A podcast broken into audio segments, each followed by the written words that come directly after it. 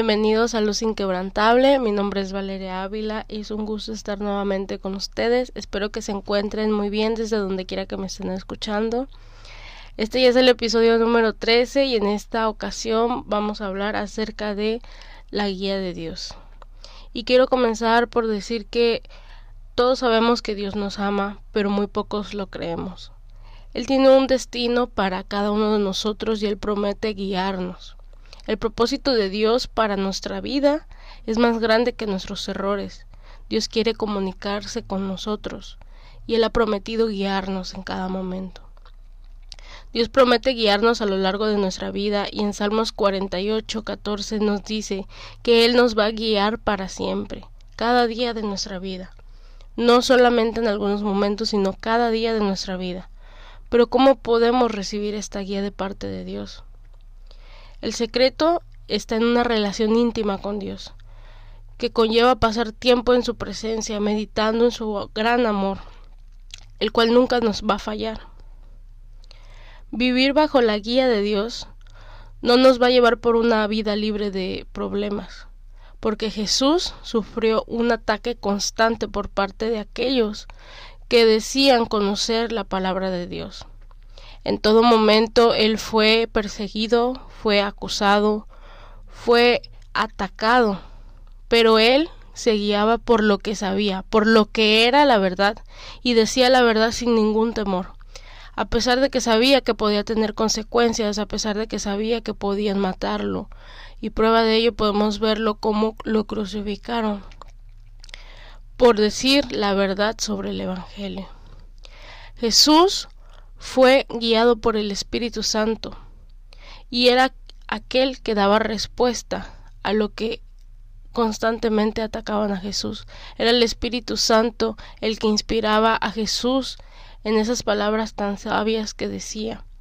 A medida que Jesús caminaba en una relación íntima con Dios, estudiando las escrituras y enseñando la verdad, era que el Espíritu Santo inspiraba a Jesús para decir y confrontar todas las palabras que aquellos confrontaban a Jesús. Moisés describió cómo Dios guió y lideró a su pueblo Israel con el amor de un padre.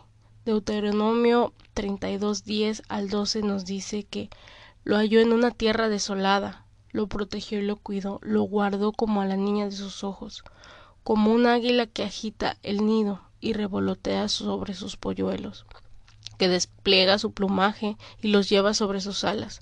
Solo el Señor los guiaba. La continua presencia de Dios a lo largo del camino del desierto mediante esa columna de nube en el día y la columna de fuego por la noche que guiaba al pueblo de Israel era una prueba convincente de la guía de Dios para Moisés y para el pueblo de Israel. Todos sabemos y conocemos cómo Dios saca al pueblo de Israel de Egipto de la esclavitud que tenían tantos años viviendo. Y cómo a lo largo de su camino por el desierto para llegar a la tierra que Dios les había prometido, Dios va guiándolos y va sustentándolos en cada momento, no solamente poniendo una columna de nube por el día y una columna de fuego por la noche, sino también alimentándolos, haciendo que descendiera maná del cielo y después codornices, haciendo que sus vestiduras jamás envejecieran. Y por cuarenta años estuvieron caminando en el desierto hacia la tierra prometida. Y aun a pesar de que Dios los iba guiando día y noche, ellos renegaban de por qué estuvieron tanto tiempo ahí, de que por qué no mejor regresaban a Egipto, aunque fueran esclavos quizá tendrían pescado o quizá tendrían comida aunque Dios estaba sustentándolos en todo momento. Ellos renegaban de lo que estaban viviendo.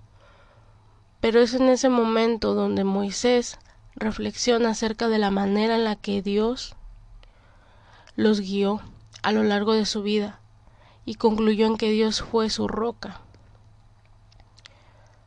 Dios iba al frente mostrándoles el camino y no había nada que pudiera hacerles daño. Pero en muchas ocasiones a lo largo de nuestra vida nosotros pensamos que el momento el, el, que estamos viviendo puede ser muy duro, puede ser muy frustrante, puede ser muy desesperante. Pero no nos damos cuenta de cómo Dios va guiándonos cada, cada día de nuestra vida cómo Él va por delante, guiándonos en el camino en el que tenemos que ir, en el que quizá tomamos caminos que no son correctos o que nos alejan del propósito en el que Dios nos ha establecido y que el, propósito por el cual Dios nos mandó a este mundo. Y nos alejamos y cambiamos la ruta, la dirección de esa ruta que debemos de, de llevar. Pero Él siempre nos redirecciona hacia, hacia ese lugar al que debemos de llegar. Siempre nos lleva al lugar correcto al lugar del propósito que Él tiene para nuestra vida.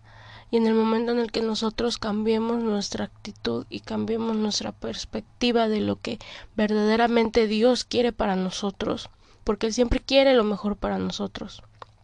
Es en ese momento en el que vamos a poder llegar hacia nuestro destino final. El momento en el que Dios va a poder hacer su voluntad sobre nuestra vida. Él es nuestra roca, es sólido, es estable. Siempre es el mismo y totalmente confiable. Él no tiene altibajos como nosotros, porque nosotros podemos derrumbarnos en cualquier momento. Y al menos, no sé ustedes, pero a mí hay ocasiones en las que puedo ser muy productiva, puedo estar todo el tiempo eh, haciendo cosas, motivada, y que todo va fluyendo a como van haciéndose las cosas que, que, quiero que se hagan, pero hay momentos en los que nada sale bien, en los que no tengo ganas de nada, en los que mm, estoy desesperada, en los momentos en los que digo cómo es posible que esto esté pasando. Y hay momentos en los que estoy muy bien y momentos en los que no.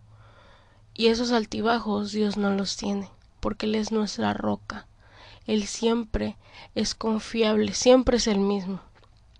Y podemos confiar en su fidelidad, porque su fidelidad es inquebrantable.